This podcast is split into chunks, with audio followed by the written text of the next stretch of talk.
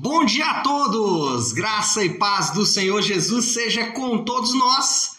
Uma ótima quarta-feira para todos. Hoje é dia 29 de dezembro de 2021. Seja muito bem-vindo ao nosso devocional de hoje. Devocional que estamos aí tratando uh, da maratona bíblica.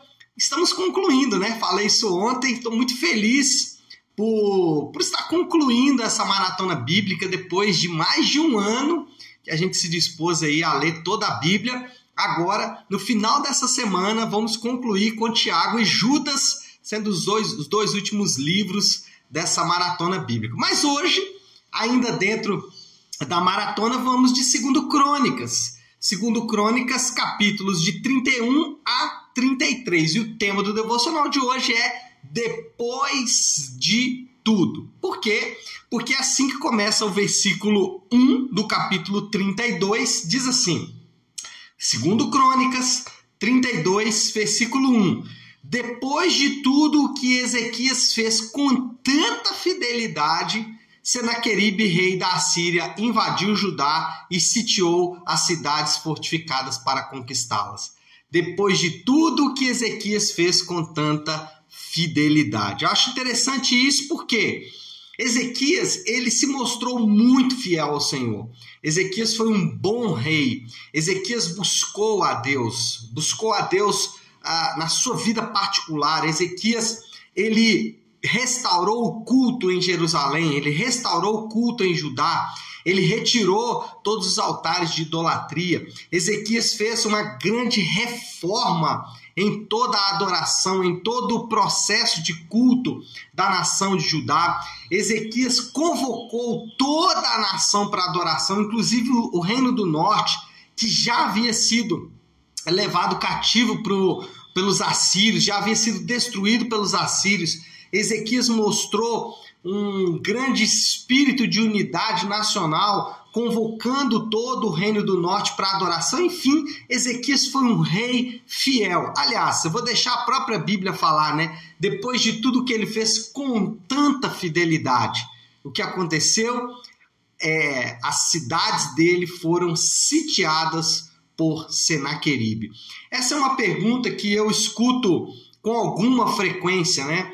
É, se sou tão fiel a Deus, se eu busco tanto a Deus, se eu tenho tanta fé em Deus, se eu sou cristão, se eu sou um cristão piedoso, um cristão que procura fazer as coisas de acordo com a palavra de Deus, por que, que eu posso, ou por que, que eu sofro reveses na minha vida? Por que, que pessoas fiéis sofrem na vida? Essa é uma pergunta que normalmente a gente escuta, ou que às vezes é, passando ou enfrentando lutas, nós podemos questionar também por que será que eu, uma pessoa fiel ou uma pessoa que me considera um cristão fiel, por que posso passar por lutas, porque posso passar por sofrimentos na vida? Bom, primeiro, a primeira resposta é que a nossa existência nesta terra, ela é marcada ainda pela presença do pecado. Ainda que é, a culpa do pecado já tenha sido retirada na cruz, o poder do pecado já tenha sido retirado no ato da conversão, mas a presença do pecado está aí no mundo. E as provas, elas estão e são as mais diversas e mais contundentes possíveis, né? Existem provas cabais de que ainda estamos debaixo da presença do pecado. O pecado ainda está ao nosso derredor com as suas consequências nefastas dores, doenças, enfermidades, pandemias, epidemias e etc e tal, tudo isso é resultado da ação do pecado no mundo. A queda de Adão não trouxe consequência apenas para ele, mas também trouxe consequências para toda a humanidade, para toda a criação. E, parafraseando Romanos, a criação geme aguardando a manifestação dos filhos de Deus, que é exatamente esse momento onde a presença do pecado vai ser retirada de, é, de forma definitiva da nossa existência. Agora preste atenção no que eu vou dizer. As lutas todos nós vamos enfrentar, exatamente por conta dessa presença do pecado. Você e eu vamos enfrentar essas lutas, não há como fugir disso. A diferença está em como vamos enfrentar essas lutas. A diferença está na maneira em que vamos enfrentar essas lutas. E eu não estou falando aqui né, de enfrentar com estoicismo, com galhardia, com coragem. Não estou falando isso. Não estou falando que o cristão tem que ser alguém estoico, né? alguém corajoso, alguém forte. Ainda que a Bíblia nos mande, é, nos mande ser forte e corajoso, não é isso que eu estou falando. Eu estou falando o seguinte: que a diferença está na, na maneira como vamos enfrentar essa luta. Nós enfrentamos as dores e sofrimentos mantendo a nossa confiança no Senhor, mantendo a confiança de que Deus ele é soberano sobre todas as coisas, mantendo a confiança no Senhor, sabendo que em tudo o Senhor está conosco. Então, é, como enfrentamos? Algumas pessoas vão enfrentar as lutas e dores da vida ficando entristecidos, deprimidos, angustiados, vão ficar ansiosos. Né? O cristão não. O cristão ele passa pela luta confiando em Deus, ele passa pela luta sabendo que o Senhor, ele é de fato condutor e soberano das nossas vidas. E essa é a segunda resposta que nós damos. Se a primeira é a nossa existência ainda é marcada pelo pecado, a segunda é os planos de Deus são maiores e soberanos. Então, a confiança que devemos manifestar não é uma confiança vazia, não é uma confiança sem sentido. A confiança que manifestamos não é na nossa própria força, nós devemos manter a confiança, é assim que passamos pela luta, mas não na nossa própria força, porque sabemos que não a temos. Não na nossa própria coragem, porque sabemos que não a temos. Nós enfrentamos as lutas e as dores sabendo que os planos de Deus são maiores e soberanos. Então, Deus é soberano e tem planos superiores. Lembre-se, lembre-se sempre, os propósitos de Deus sempre se mostraram assertivos. Esse é o ponto. Os propósitos de Deus sempre, em toda a história, as histórias bíblicas, a história da humanidade, vão nos mostrar que os planos de Deus são assertivos. Então eu posso confiar nos planos de Deus, eu posso confiar nos propósitos de Deus, porque Deus jamais errou. Eu posso confiar nos propósitos de Deus porque ele nunca se enganou. Nenhuma das suas promessas caiu sem se cumprir. Então eu posso confiar em Deus. Não é uma confiança, percebe? Não é uma confiança em mim mesmo, nem na minha coragem, nem na minha força, nem na minha fé. Não, é uma confiança em um Deus que nunca errou.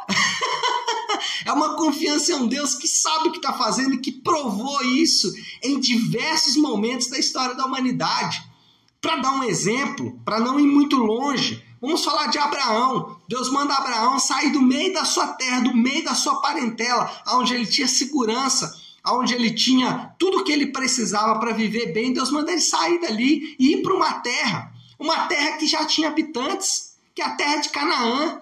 Deus manda Abraão para uma terra onde já tinha pessoas. Nessa terra, Abraão enfrenta lutas. Por exemplo, Abraão ele enfrenta secas períodos de secas, onde ele tem que sair como um nômade procurando fontes de águas. E nessas procuras ele, ele acaba até mesmo enfrentando ah, dificuldades como a que ele enfrentou com Abimeleque. Ele teve que mentir sobre a, a sua relação com Sara numa dessas viagens aí de seca que Abraão enfrentou. Depois Abraão, já no auge da sua vida, resolve então ter um filho com a sua é, concubino que era de certa forma normatizado naquela época. Abraão tem um filho e isso traz muita dor e sofrimento para ele. Aí ele tenta resolver o problema mandando o filho embora. Deus preserva o filho, que é Ismael. E aí, depois de muitos anos, nasce então Isaac. E aí nasce Isaac. E Abraão fala: agora vai dar tudo certo. Mas num determinado momento, Deus pede Isaac. Né? Fala, eu quero que você sacrifique Isaac. Então percebe que a vida de Abraão é uma vida marcada de reveses, como a vida de qualquer um outro. Qual é a diferença? Confiança em Deus. Abraão sabia que Deus sabia o que estava fazendo. Abraão sabia o que Deus sabia que estava fazendo. Abraão tinha essa convicção, essa confiança. Deus sabe o que está fazendo. Ainda que ele em determinados momentos não tinha essas respostas. E de fato, hoje, olhando para a história de Abraão, gente, a gente tem alguma dúvida de que Deus sabia o que estava fazendo? Não. A gente sabe, Deus sabia o que estava fazendo com Abraão. Então, esse é o nível de confiança. Essa é a forma como enfrentamos os reveses da vida, os sofrimentos da vida. Não enfrentamos com coragem humana, com estoicismo humano, mas em confiança. Peraí, Deus, é, Deus ele já fez isso no passado. Ele é soberano, os planos dele são superiores. Eu preciso confiar nele, eu preciso saber que ele está conduzindo as coisas. É? Eu não, não, não preciso é, entrar numa flow, né? numa vibe boa. Não, não é isso. É simples, é confiança em Deus. Espera aí, Deus é um Deus que nunca falhou em suas promessas. Então eu posso ficar confiante nele aqui, eu posso ficar confiante no que ele está fazendo. E o terceiro ponto, né? Já que o primeiro é estamos cercados, a nossa existência está cercada pelo pecado. O segundo ponto é Deus tem os seus planos e esses planos são superiores. E o terceiro, Deus não abandona os seus. Anote aí o que eu vou dizer. Deus não te salvou para te abandonar. Deus não abandona os seus. Ele tem um propósito. Ele não morreu na cruz simplesmente para te salvar. Ele não morreu na cruz para oferecer a, a, a salvação num mercado de pulgas. Não é isso. Deus não morreu na cruz para ser mais um artigo na prateleira, nas vitrines das lojas. Não.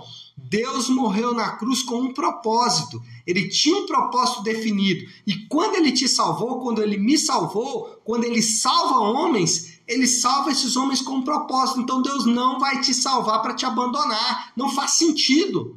Não faz sentido pagar um preço tão alto para depois simplesmente ignorar e deixar para lá. Não, não faz o mínimo sentido.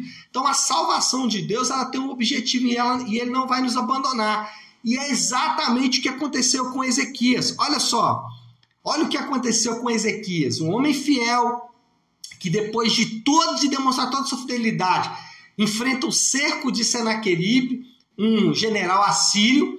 Agora olha o que aconteceu lá no versículo 20. A história vai seguindo. E olha só, versículo 20 de 2 Crônicas 32. Por tudo isso, o rei Ezequias e o profeta Isaías, filho de Amós, é o mesmo Isaías lá da Bíblia, né? Clamaram em oração aos céus.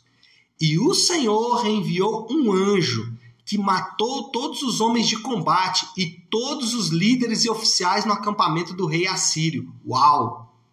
De forma que este se retirou envergonhado para a sua terra. E certo dia, ao adentrar o templo do seu Deus, alguns dos seus filhos o mataram à espada. Uau! Que virada! que grande virada, né? Que história maravilhosa. Depois de orar, depois de buscar ao Senhor, Ezequias, então, é, vê com seus próprios olhos Deus mudando completamente a situação, Deus mudando completamente a história. Esse é o nosso Deus. E qual é a moral da história então? independente da situação que estamos enfrentando, Deus é poderoso para livrar o seu povo. Essa é a moral da história. Não importa a situação que estamos enfrentando, Deus é poderoso para livrar o seu povo. A nossa confiança está nele. A nossa confiança está depositada em um fato absurdo e um fato definitivo. Ele nos salvou e para isso pagou um alto preço pela nossa salvação. Então essa é a moral da história. Independente da situação que estamos enfrentando, Deus é poderoso para livrar o seu povo. Então, qual é o desafio? O desafio, é, a aplicação final é, dessa história é aumente o seu nível de confiança em Deus. Não aumente o seu nível de resistência, não aumente o seu nível de coragem, não aumente o seu nível de serotonina, nem dopamina, não aumente, não, aumente o seu nível de confiança em Deus. Medita mais em quem Deus é, medita mais na grande salvação dele para o seu povo, medita nas grandes verdades das Escrituras, desde que as grandes verdades das Escrituras possam infundir em você uma confiança em Deus. Deus é poderoso, Deus é soberano, Deus tem os seus planos, Deus tem os seus métodos, Deus é sábio e Deus está conduzindo todas as coisas e essa deve ser a nossa a confiança, essa deve ser o nosso, é, a nossa coragem, essa deve ser a forma como enfrentamos os reveses e sofrimentos da vida, confiando nesse Deus que sabe o que está fazendo. Tá bom? Vamos orar? Vamos colocar isso aí tudo diante de Deus? Vou pedir então você que, se puder agora, pare aí um instante aquilo que você está fazendo e vamos juntos buscar a Deus em oração. Nosso Deus, Pai, nós te agradecemos porque o Senhor é fiel. Em toda palavra percebemos os teus planos, propósitos que são maiores e soberanos. E é, Senhor Deus, meditando nesses planos, meditando nas, na, nas histórias e experiências que temos no passado, é que podemos confiar em Ti.